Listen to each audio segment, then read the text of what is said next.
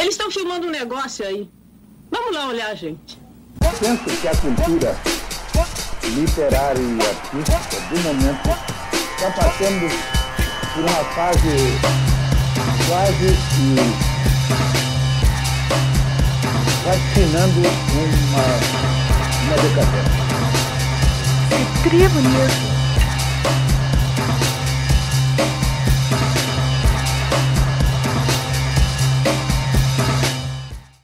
Pior coisa que tem é o artista entrar numa, numa, numa caixinha, se submeter ao que se espera dele, entendeu? Essa é a pior coisa que tem. Además, hay otra cuestión que me parece que también podríamos poner sobre la mesa. No, uno no tiene la obligación de que le gusten todos los muy buenos escritores.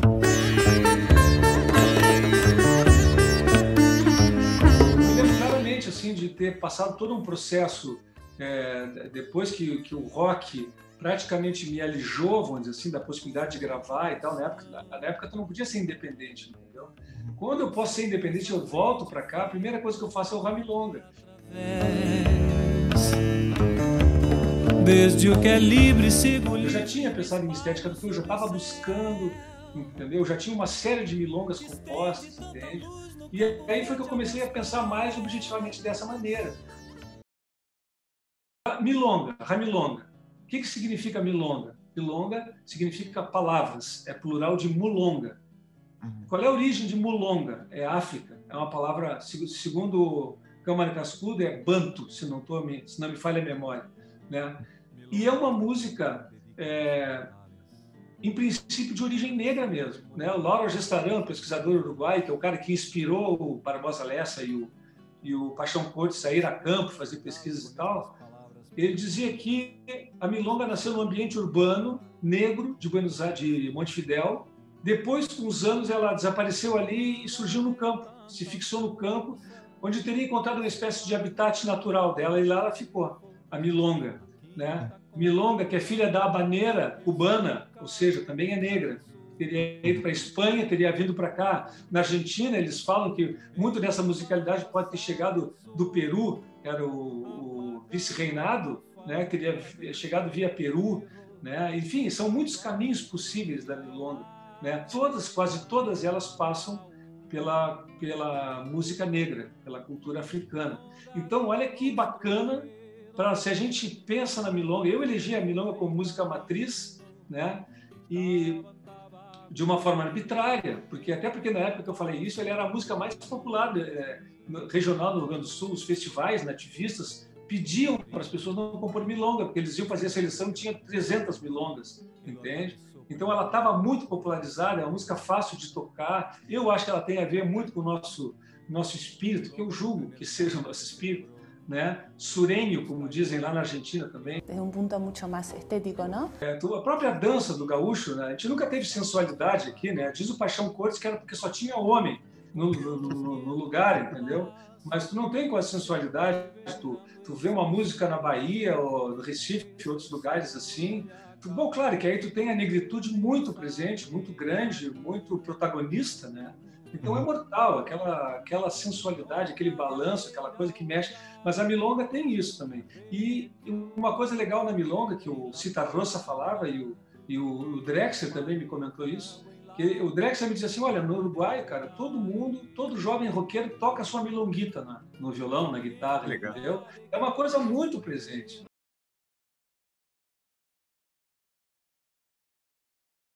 Tá? O que, que acontece nos anos 80? Tu tem ah, aquilo que, que acho que o Caetano chamava de linha evolutiva da MPB, né? Tu tinha a música brasileira vinha mais ou menos vindo a partir dos anos 70, né? No começo dos anos 80, é, começa a surgir é, aquela coisa do arranjador de base no Brasil, né? O cara que, tipo Lincoln Olivetti, Luiz Avelar, uma série de arranjadores, caras que começaram a, a arranjar para vários artistas, né? E, e a indústria começou a ficar mais profissionalizada. Também surgiu a rádio FM, né? Então as gravações começaram a ser mais bem produzidas também para soar na rádio e tudo mais. O que aconteceu? Eu acho que a MPB ela foi se careteando e complexificando.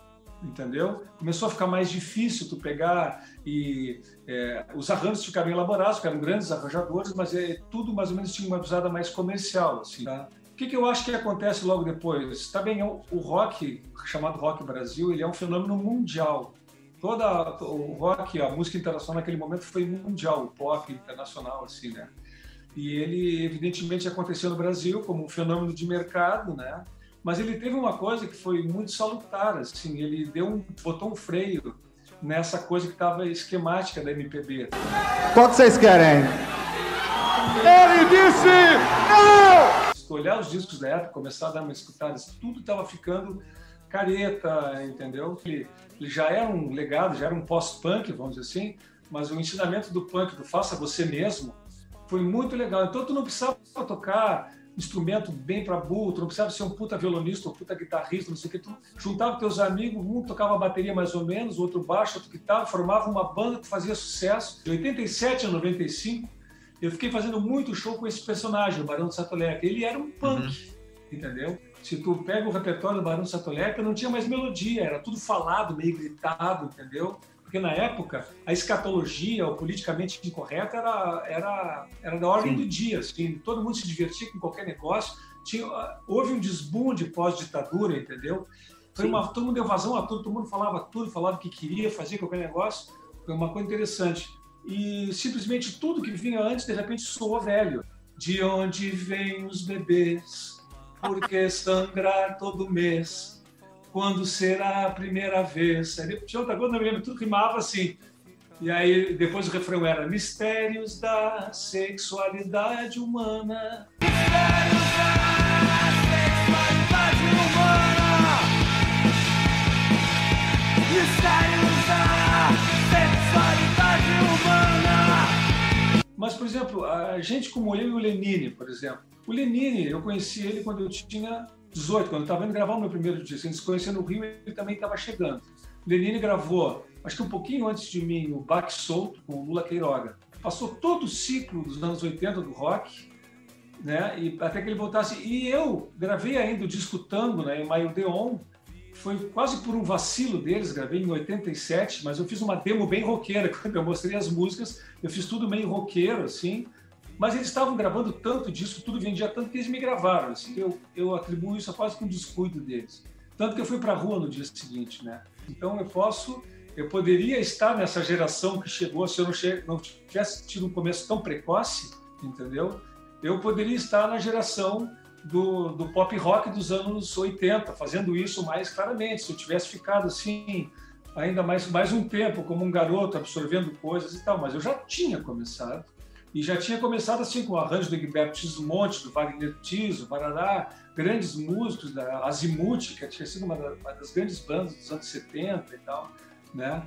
Então é engraçado porque no meu caso pessoal, essa, esses músicos que tocaram comigo eram caras muito grandes, muito bons, os instrumentistas eram incríveis, mas eles tinham o som deles, a maneira deles de tocar. Então, o meu primeiro disco é um disco de um um garoto que quer cantar como Milton Nascimento, que foi o cara com quem eu aprendi a cantar, de ouvir e tal, né? com músicos fazendo o seu som. Então é um, é um disco meio standard assim, de música brasileira.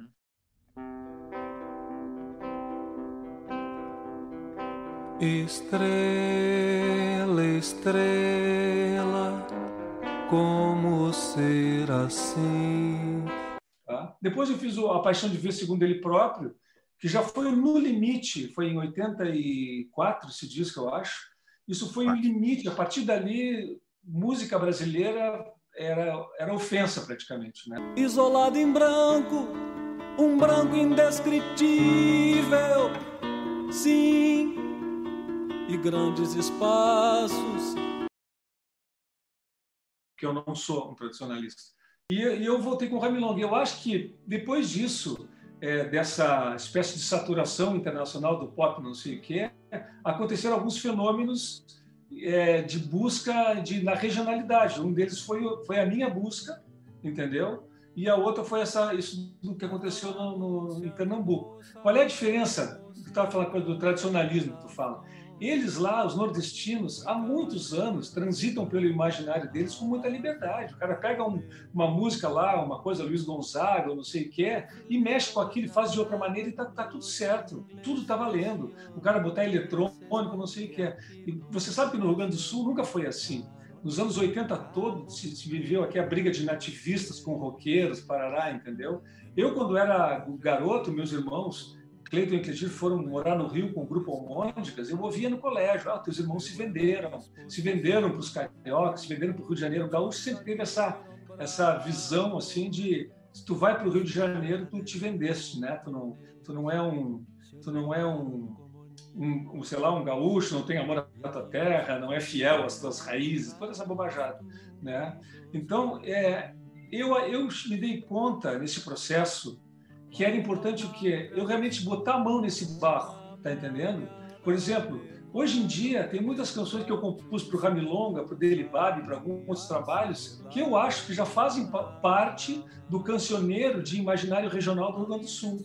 Canções como Deixando Pago, Indo ao Pampa, como tu falou, Ramilonga, até Semeadura, que eu fiz lá com 17 anos, entendeu? Então, eu acho que é muito importante tu ter um cancioneiro, um volume de canções. Quando tu vai olhar para as manifestações de, que são ligadas à, regionalidade, né, à, à identidade mais é, é, específica de um lugar, né, tu tenha material com que lidar. O Barbosa Lessa e o Paixão Cortes, né, que foram os caras que, de certa forma, inventaram esse gauchismo moderno, né, é, o Barbosa Lessa contava que, que eles, quando foram eles começaram a ir atrás de poesia, eles viram que o repertório de música era muito, era quase nada ele falava assim, né? Tem gente que argumenta, claro, era uma maneira dele também deles também justificarem a invenção que eles estavam fazendo, da relevância que eles estavam fazendo.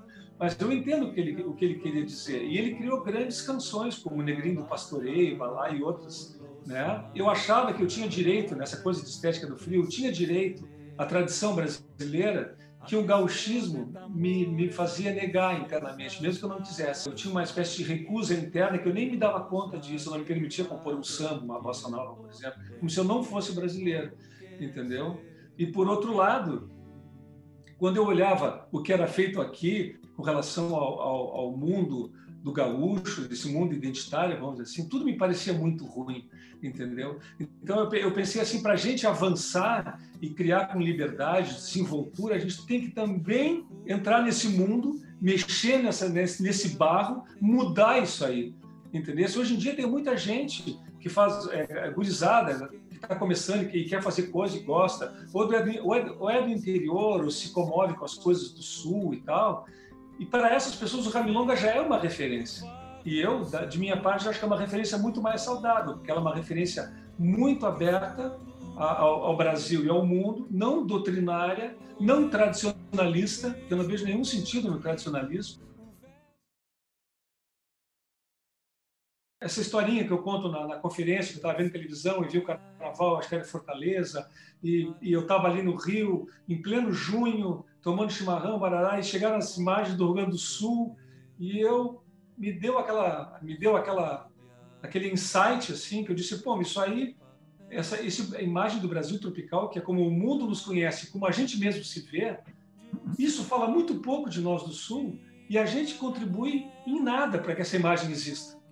Mas ao mesmo tempo, nós não temos uma estética do frio que fale de nós. Há pessoas que são lindas e que não se veem como são. Foi quando me veio essa expressão. Por quê? Porque eu estava vendo ali no jornal que enquanto tinha um puta carnaval no Recife, todo mundo seminu, pulando e tal, tinham as imagens do sul, daquela, aquelas, o cara na esquina com pala, os carros com os vidros cheios de neve, as crianças escrevendo e tal. E o Jornal Nacional tratava as nossas imagens como exóticas. Não era o carnaval em junho ou julho que era exótico. Não, exótico era o frio, entende? Aí disse, opa, aí eu me senti realmente inadequado ali. Eu estava em Copacabana, que era onde eu morava, vestido igualzinho aos meus vizinhos, só de calção, a diferença é que eu estava tomando mate. E estava realmente calor naquele momento. Né? E, e aí, quando eu comecei, a partir disso, eu fui evoluindo e, e pensei, mas como seria uma estética do frio? E a primeira imagem que me veio foi justamente pampa, vamos dizer assim. Eu nem falava a palavra pampa na ocasião, não me permitia. Eu acho que eu nem uso essa palavra nessa conferência. Acho que eu não falo em pampa, não. não. sei. Se eu falo é meio, uh, eu falo mais a planície, eu acho, alguma coisa assim, né? É, porque o Pampa para mim sempre teve um pouco esse esse peso da poesia feita na cidade sobre o campo, entendeu? Essa, essa, na verdade, toda a poesia gauchesca, até mesmo segundo Borges, era feita pelos advogados e doutores que não viviam no campo. Né? O que eu não gostava nos anos 80 é que, claro, houve aquele deslumbramento uh, por parte do, da, da, dos jovens, vamos dizer assim, com o rock, com a coisa e tal, né? repulsa a tudo que tinha que ver com, com a tradição, com o que se falava no Gaúcho, o Rio Grande do Sul, o que fosse. Né? Tudo tinha que ser voltado para Londres ou Nova York, senão ou São Paulo, sendo mais próximo do que o resto não não importava. E eu sempre pensei o contrário. Eu sempre é, gostei de ler, por exemplo, Simões Lopes Neto, desde desde guri eu gosto. Muito interessado em muitas coisas do que seria associado com com a tradição, né? E eu acho que todos os lugares que tenham é, uma música forte, e acho que por isso que nós não temos uma música forte ainda até hoje, suficientemente forte, como tu vê o Recife, tu diz, tu chuta uma moita e sai um grupo maravilhoso, entendeu? Fazendo coisas, a Bahia, então nem se fala, porque são assim, aí tu, tu mesmo falou, ah, o maracatu, são aquelas expressões musicais populares, remotas, elas estão, não é por nada que elas estão ali, que elas mais ou menos se fixaram. Só que elas vão mudando com os anos. Né? E a tradição não é, não tem que ser exatamente tu tocar sempre da mesma maneira o maracatu como tocavam lá, não sei quando,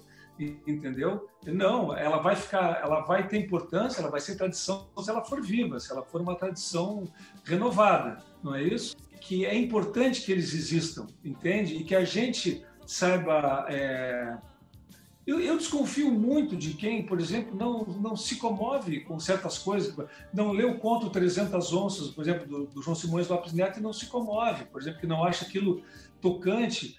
Eu, quando compus Deixando Pago, é, alcei a perna no pinho e saí sem rumo certo. Eu compus essa canção aqui, na, aqui nessa casa em poucos minutos, peguei o violão, saí cantando assim, terminei de tocar e chorei copiosamente, mas chorei assim, entendeu? E aí depois eu fiquei me perguntando, por que, que eu estou chorando?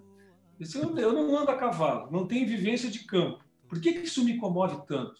Né? Quer dizer, opa, isso aqui está no meu imaginário, isso aqui são anos de construção. A gente, também tá o, o gauchismo, a gauchidade é um estereótipo, sim, ela é um estereótipo, até porque o gaúcho foi, virou esse personagem meio heróico, é, né, que, a, que a oficialidade sempre tentou vender, né? é, esse personagem é, reacionário e conservador, aí já começa todos os, os insultos que os jovens colocam sobre esse personagem, né? Mas, mal ou bem, ele está aí há muitos anos e ele já se consolidou, muitas coisas do gaúcho se consolidaram entre nós, muitos hábitos, se tu for antes do gaúcho, tu vai chegar nos índios, do chimarrão que a gente toma até hoje. Então, a nossa formação indígena está aí, que a oficialidade, os positivistas, todos eles tentavam, tentavam negar a, a, miscigenação do gaúcho, né? O gaúcho tinha que ser lusitano, tinha que ser branco, né? O escravo do Rio Grande do Sul era como se não existisse, não. O escravo do Rio Grande do Sul, ele é de outro jeito. O escravo na fazenda, ele foi bem tratado.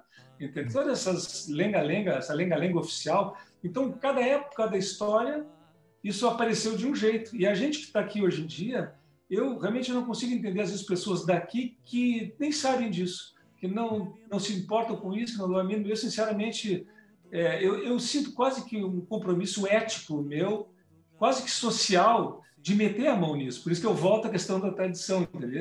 Por isso que eu acho importante lidar com isso. Eu não pode ser que eu não tenha sensibilidade e habilidade para fazer uma canção que lide com esse imaginário, entendeu? é, de uma maneira autoral e contemporânea.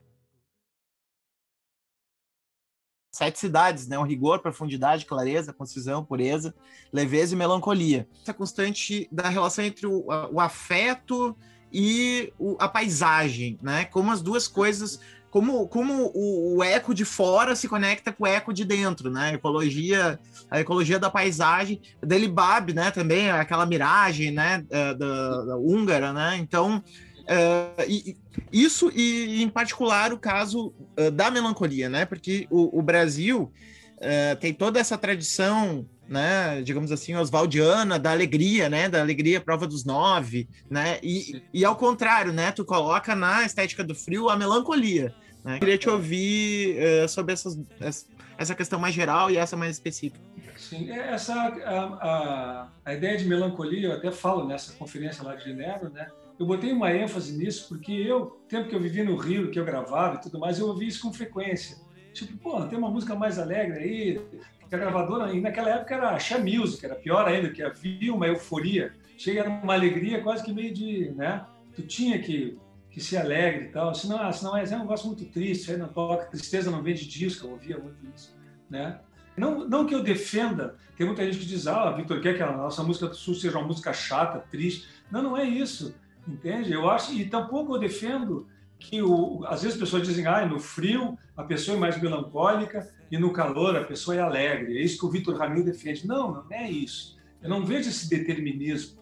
Eu sempre digo, eu posso compor uma música alegre para burro, super dançante, num inverno de rachar. Não precisa nem estar ligado à lareira. Eu posso fazer isso se eu quiser, entendeu? Se estiver no meu espírito e tal.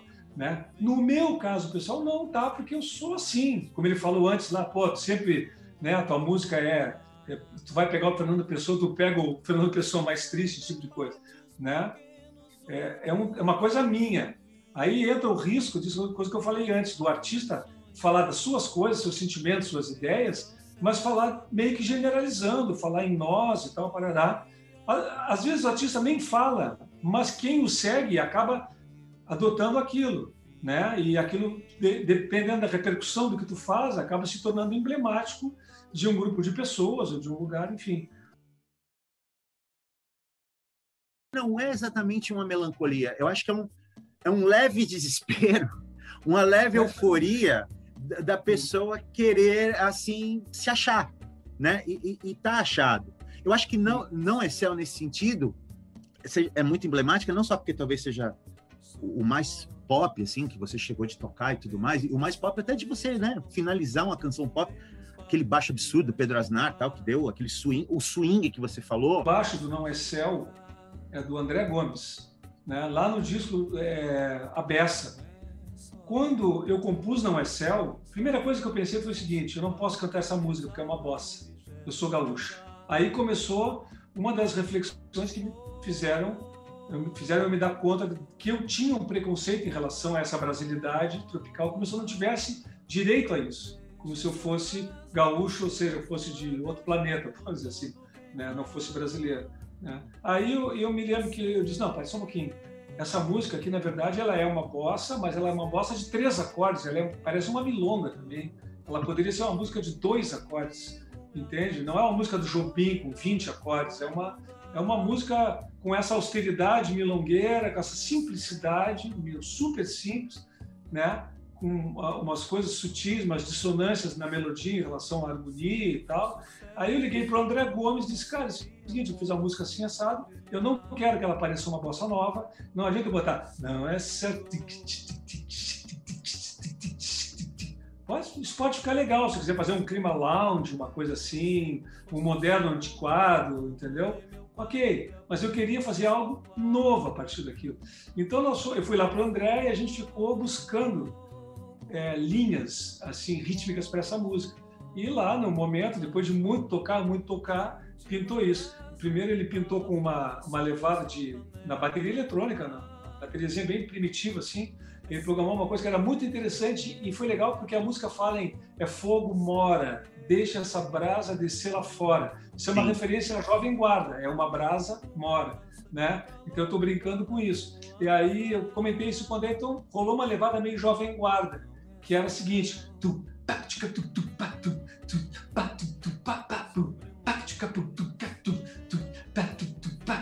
é uma, uma levada até engraçada. A gente fez aquele morria de rir e eu comecei a tocar.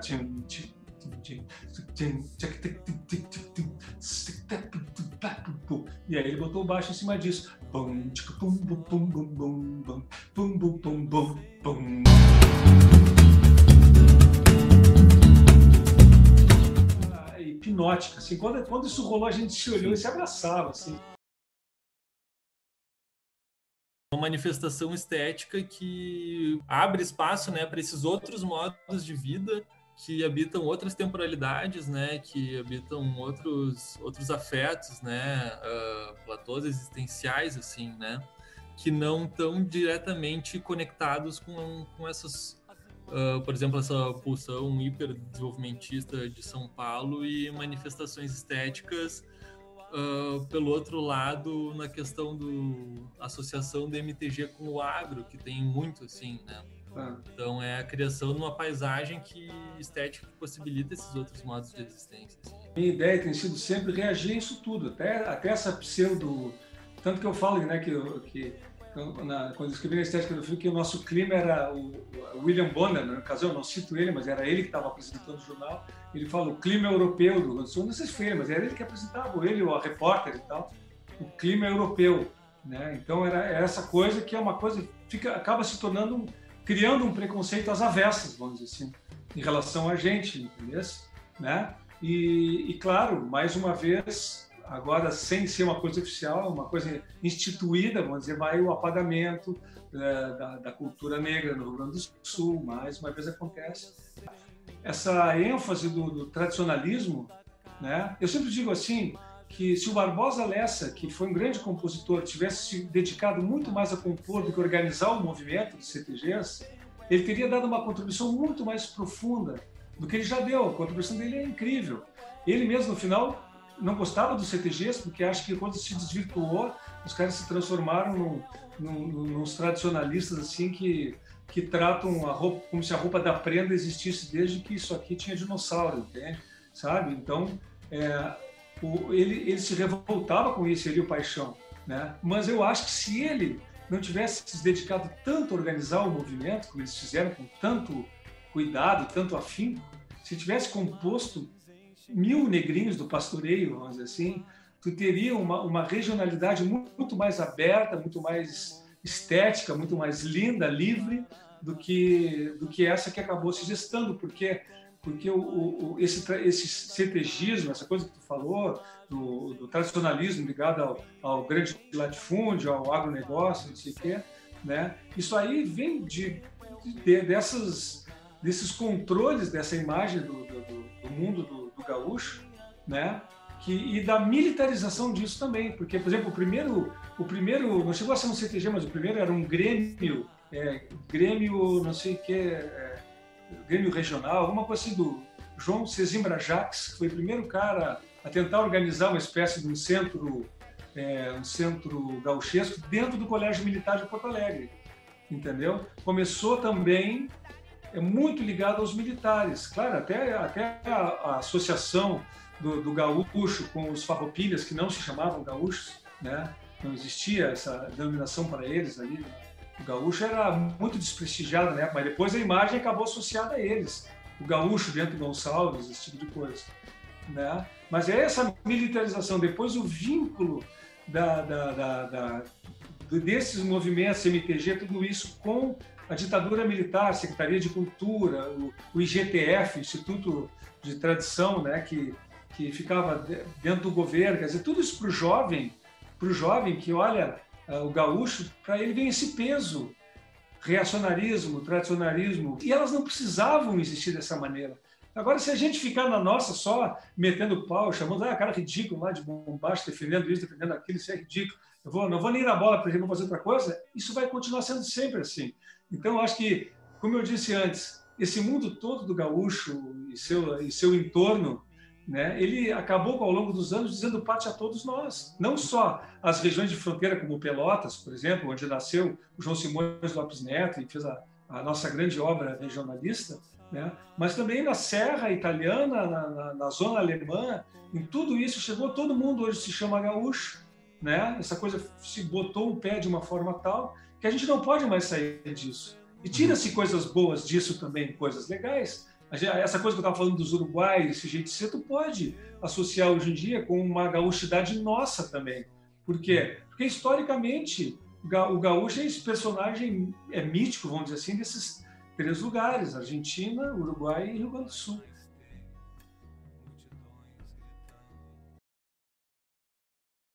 Parece que o Rio Grande do Sul é, de, dos anos 90 para cá, né, muito dividido em, em, duas, né, duas ideias de sociedade.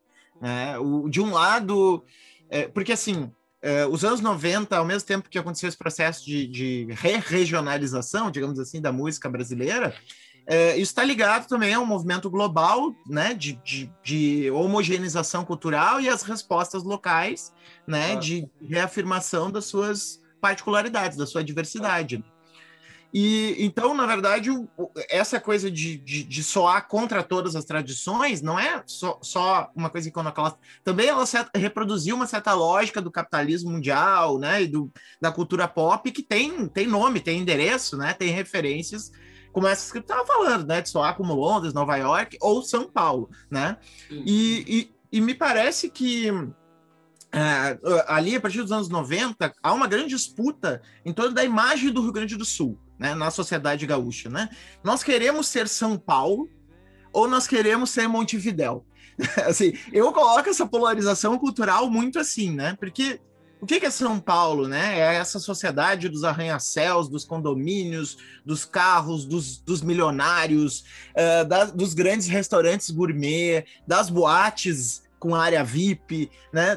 Dessa coisa é, é, né, altamente é, desenvolvida sobre o ponto de vista capitalista, né? E do outro lado, uma coisa completamente diferente, né? De um contato maior com, com a terra, com o mundo natural, é, de, de uma velocidade desacelerada, de uma vida simples, aquela coisa morrica mesmo, né? Se a gente pensar nesse personagem maravilhoso uruguaio, né? Que, claro, é um exemplo e tanto, né? Hiperbólico, mas que eu acho que reflete um pouco. Pelotas não é meio do caminho, né? Eu tô, eu tô bem do outro lado mesmo, do que falou, né? O lado, lado mexicano, vamos dizer assim, né?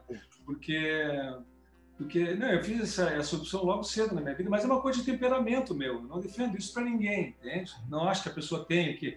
Às vezes as pessoas me dizem, ah, a tua carreira é um modelo, coerência. Não, esse é, esse é, esse é o que eu consigo, entende? É assim que eu funciono. Eu, não, eu, não, eu, sou, eu sou já assumi que eu tenho dificuldades de comunicação, por exemplo. Eu não sou um cara que consegue ir a festas, me relacionar, entender? Se, fazer grandes coisas que possam reverter profissionalmente para mim e tal, entende? Então eu, eu, eu me recolho às minhas possibilidades, entendeu? Eu gosto disso, eu gosto desse mundo. Acho que, para mim, a vida acontece dentro da cabeça da gente, entendeu? Claro, tenho lá fora, tem tudo mais, mas eu sempre fui assim. Eu tenho, eu tenho um mundo muito na, na, minha cabeça. Eu me interesso por tudo, assim. Eu sou interessado por tudo, entendeu? Por vários lugares do mundo, adoro viajar e tudo mais.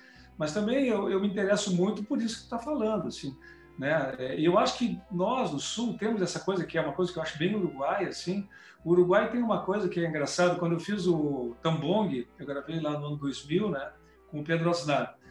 E o Tambong, a gente fez duas versões, uma versão em espanhol e uma em português. E eu lá no Uruguai, depois do show, eu participei do show do, do a primeira vez que a gente tocou junto, tá? ele me convidou para ir. E depois do show, tinha meus discos à venda no saguão, aquele negócio, eu fui lá encontrar o público. E eu dizia para as pessoas uruguaias ali, né, especialmente os mais velhos, assim, que são tem esse perfil, né? Eu dizia, ó, oh, tem aqui também o disco em espanhol. Não, não, não, não. Não, queremos lo, lo, lo, autêntico. Não me vengas cantar em, em espanhol, viste? Então eles têm, já o argentino não, o argentino, pô, tá tentando cantar no meu idioma, que maravilha, me dá isso aqui, eu quero. Eles têm uma relação diferente. O Uruguai tem essa austeridade, essa reserva, uma espécie de desconfiança cultural, vamos dizer assim. E aí ela até me disse, ah, não, isso aí é tipo Julio Iglesias cantando em português. Você não deve é, querer, né? Falando do meu próprio disco, né? E, mas eu entendi isso perfeitamente no momento. Então, essa, essa reserva, eu acho que a gente tem isso um pouco. Meu pai, que era do Uruguai, tinha isso completamente. Assim, é uma coisa que também é, me marcou, me pesou. Por exemplo, só para abrir um parentezinho familiar, assim, é, ele era um cara muito... É, ele me, me deu uma noção assim de é, essa coisa de ser austero. Ele tinha quase, ele era quase um aristocrata, sem ser aristocrata evidentemente, mas no sentido de uma reserva extrema, entendeu? O fato de eu me interessar por tudo isso que a gente falou, a milonga, o sul, porque às vezes eu me pergunto, por que, que eu me interesso por esse troço? Por que, que eu não vou me embora lá para Rio, São Paulo, compor e ser feliz e acabou? Por que, que eu tenho que ficar pensando sobre isso e compondo e elaborando? Eu falei antes que tem um compromisso ético, até social, vamos dizer assim, com isso. mas tem também uma necessidade minha, sabe, de me reconhecer nesse lugar, e quase que de dar um retorno para esse lugar, mas tem também a herança paterna, tudo isso que te chama para um lugar, entendeu? Que é esse lugar que tu está falando. Agora, evidentemente, tu tem esse outro lado que tu está te referindo, que eu já nem vejo tanto como um lado, não sei se na tua geração, mas eu não vejo tanto como um lado cultural, eu vejo mais como esse, essa espécie de é, loucura que, que surgiu nos últimos anos, né? É que, na verdade, assim, eu te falo que não é cultural esse viés que surgiu, porque, porque a cultura entrou em desprestígio com essa gente, vamos dizer assim. Eles não estão focados na São Paulo cultural, eu acho. Então, eles uhum. estão ligados na São Paulo que tu fala, na São Paulo do dinheiro, da grana, né? Da, da, do êxito financeiro e tudo mais, né? Uma das suas músicas mais punks, Vitor, que é Indo ao Pampa, punk no sentido de chocar mesmo, até sonoramente, de entrada. Acho uma baita abertura logo depois da introduçãozinha ali do, do Ramilonga, já chega. É indo ao Pampa, né? Você usa. É, é, o, é, é o refrão, eu, é o nome, é tudo. Claro, eu, inclusive, quando eu fui decidir a ordem do disco, eu fiquei muito tempo em dúvida se eu abria com Indo ao Pampa ou com Ramilonga. Entende? Musicalmente, como, e como abrangência, talvez ao Pampa fosse essa abertura mais assim é, impactante, mas ao mesmo tempo o né? Ramilonga tinha uma função que é, a todas as músicas gravitavam em torno dela, entende? Então ela tinha um significado e daria nome ao disco também, então acho que foi uma boa opção, como tu disse antes, é uma, é uma espécie de preparação para vir aquela marreta depois, né?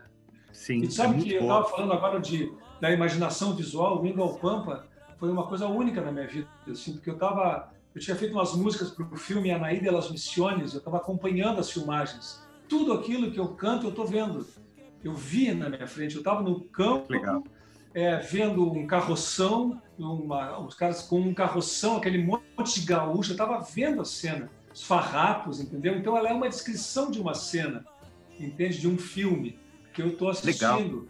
Né? Claro, aí eu brinco, vou num carro são. Eu não falo um carroção, eu falo, faço um trocadilho, um carro são, né? Tipo sanidade é, uhum. no presente, no futuro e tal. Eu fico jogando com passado e, e futuro, né? E, e, aí tem aquela coisa, eu indo ao Pampa, né? Eu estava de certa forma indo ao Pampa mesmo, conceitualmente, emocionalmente, e o Pampa indo em mim, ou seja, tudo aquilo que que que já existe desse imaginário que está presente em mim, né? Eu estava carregando comigo naquele momento. É, é, é muito boa. E, e, indo ao Pump, inclusive, introduz uma, uma coisa que eu acho que também pegando essa sua estética do frio e como você está pensando, e eu falei para você que para mim me bate mais como um leve desespero, porque você joga com os, com os opostos disso, né?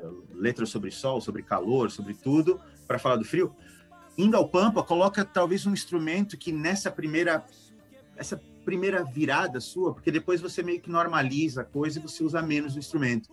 Mas o, esse disco já abre com isso e, e, o, e o tambong, né? Não é céu, tudo mais, que é um instrumento que eu acho que é meio seria os tambores do Mangue Beat para eles, é, o computador e a batida eletrônica para você esse instrumento que é a cítara, que é que, que você usa forte e que engraçado, que é um instrumento de uma latitude tropical também, né? Ela, ela também é outra coisa que você contrabandeia de um antifrio, de certa forma. Sim. Você usa para botar um outro sol Sim. sonoro dentro do que você está falando. É, eu, eu, eu, usei por dois motivos. Primeiro, eu achava que a milonga se prestava muito para essa instrumentação indiana. Sempre achei isso. Eu sempre gostei muito da música indiana e tal. E mesmo ouvindo a música indiana mesmo, ouvindo Beatles, por exemplo, que eu era Beatlemania quando jovem, eu via o Revolver, aquele disco, que ficava maluco ouvindo aquela cifra e tal. Né? Então, sempre, no meu primeiro disco, Estrela Estrela, tem uma canção que saiu fora, porque a gravadora me fez tirar duas músicas. Uma delas tinha cítara. Então, ah, o meu primeiro disco já tinha cítara. Isso não está em lugar nenhum. Isso não está em lugar nenhum. Tocava, você, não você, não, você não soltou essa música com a cítara. Não, essa música disco. nem voz eu coloquei nela, não deu tempo de colocar voz. Ela ficou só a base lá, gravada, está lá na gravadora e vocês não botaram fora. Né? Quem tocava cítara? Robertinho do Recife. Olha que mistura. Eu já estou falando em Pernambuco e Rio Grande do Sul. O Robertinho era o único cara no Brasil que tocava cítara. Sim, sim, tá? ele tinha, é verdade, eu lembro E ele estava gravando na mesma época, na mesma gravadora, tanto que nossos discos saíram juntos numa caixa, o meu dele e o do Serginho Meriti, o sambista do Rio, depois virou compositor do Zeca Pagodinho, né? Deixa a vida me levar, leva eu, é do Sérgio Meriti, tá? E mas a cítara, além de eu achar que a cítara era super adequada, eu tive o grande privilégio de ter comigo o André Gomes, que é o melhor citarista do Brasil. Mais uma vez, né? Não é, já não é o único, porque tem outros caras que tocam, mas não tenho, não conheço nenhum como ele, entendeu? E, e aí a gente a gente começou a, a tocar e trabalhar e demos uma ensaiada antes e fechou todas, entende? E depois eu não fiquei usando a cítara pra, porque é um instrumento muito marcante. Não dava para abusar da cítara, ficar usando todo Sim. o tempo, entendeu? Tem Sim. instrumentos que são tão assim é, fortes, como tu mesmo dissesse, entendeu? Se eu vou usar cítara em tudo que é disco meu, a Vitor faz música indiana, daqui a pouco vira aquela coisa. E outro caminho meu mais recente, que, que foi o disco Campos Neutrais, né? porque os Campos Neutrais foram um momento da história em que houve um, um, um, um lugar que não era de ninguém. As, as, Portugal e Espanha entraram num acordo. Isso aqui não é de ninguém. Então, o que aconteceu nesse lugar? A história nos conta, durando a pílula, muito provavelmente, que era um lugar de liberdade, miscigenação, mistura linguística. Né? Os, os, os negros escravizados para lá fugiam e não podiam ser capturados nem por Espanha nem por Portugal. Entende? Tu tinha índios, tu tinha, tu tinha os xangadores, que são os, os proto-gaúchos, vamos dizer assim. Né? Então, essa, essa sociedade miscigenada, entendeu? De muitas maneiras, esse, essa sociedade miscigenada de fronteira, talvez ela dê muito mais o nosso caráter, uhum. fale muito mais de nós do que o gaúcho individualmente, só como personagem, o gaúcho, esse personagem que ficou. Ele foi sendo fixado, fixado, fixado de várias maneiras. Grupos, às vezes, antagônicos foram se apropriando dessa imagem, do seu significado, né? Mas é, hoje em dia, se tu pensar bem, talvez os campos neutrais é, sejam uma imagem de representação muito mais é, forte para nós como, como fronteira do Brasil, né? E, e, e, quando tu faz isso, aí tu vai olhar para os índios, tu vai olhar para os negros que foram historicamente apagados, oficialmente apagados. Tem vários documentos que mostram que eram proibidos é, batuques, festas, toda a cultura negra ela foi sendo né, já socialmente é, é, desfavorecida, depois proibida, perseguida, tudo isso que a gente já sabe. Né?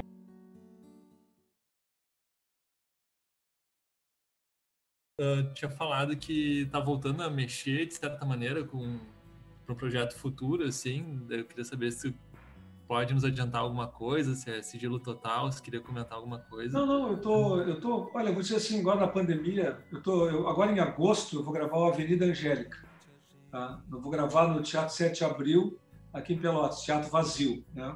Era, um, era um projeto que da, da Natura Musical, eu faria três shows em Brasília, Rio e Belo Horizonte. Com o negócio da pandemia, teve que ser adaptado o projeto, então virou um show no Teatro Vazio. E eu vou gravar assim, de voz e violão, com toda a parte cênica que é feita pela Isabel, minha filha, tem uns filmes muito legais, é uma coisa, é, um, é um, quase um espetáculo multimídia, vamos dizer assim, porque os vídeos dela têm uma grande presença.